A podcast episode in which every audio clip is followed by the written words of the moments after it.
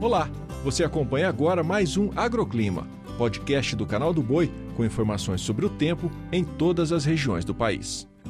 Olá, eu sou Renata Ferreira e esses são os destaques da previsão do tempo de hoje. O céu abriu ontem e o tempo firme predominou em grande parte do país, mas hoje uma área de baixa pressão avança rapidamente pela costa da região sul e provoca ventania entre o norte do Rio Grande do Sul até o Paraná. A passagem dessa frente fria, associada a um fluxo de umidade em média atmosfera, intensifica novamente os temporais entre o norte do Rio Grande do Sul e o estado do Paraná.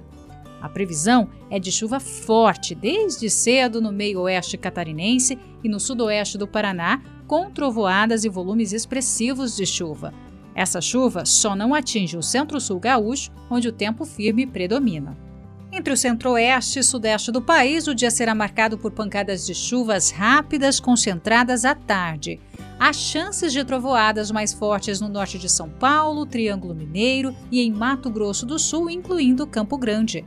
No Rio de Janeiro e Espírito Santo, chuvas rápidas, muitas vezes em forma de chuviscos. Na região, só não chove no norte de Minas Gerais. No Nordeste, nada muda e é o tempo seco que predomina mais uma vez sobre a maior parte da região. Chuvas isoladas devem atingir apenas a costa leste e o norte nordestino. Já na região norte, a chuva ocorre em forma de pancadas isoladas, com tempo quente e abafado. Somente no Acre, Rondônia e leste do Amazonas é que a chuva vem mais homogênea e regular.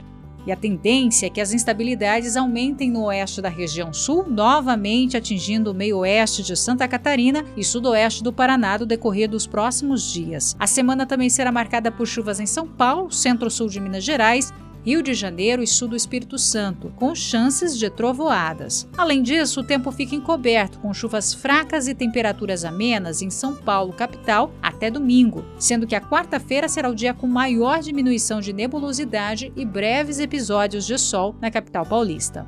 O agroclima pode ser acompanhado também na programação do Canal do Boi e em nosso portal, o sba1.com. Até a próxima!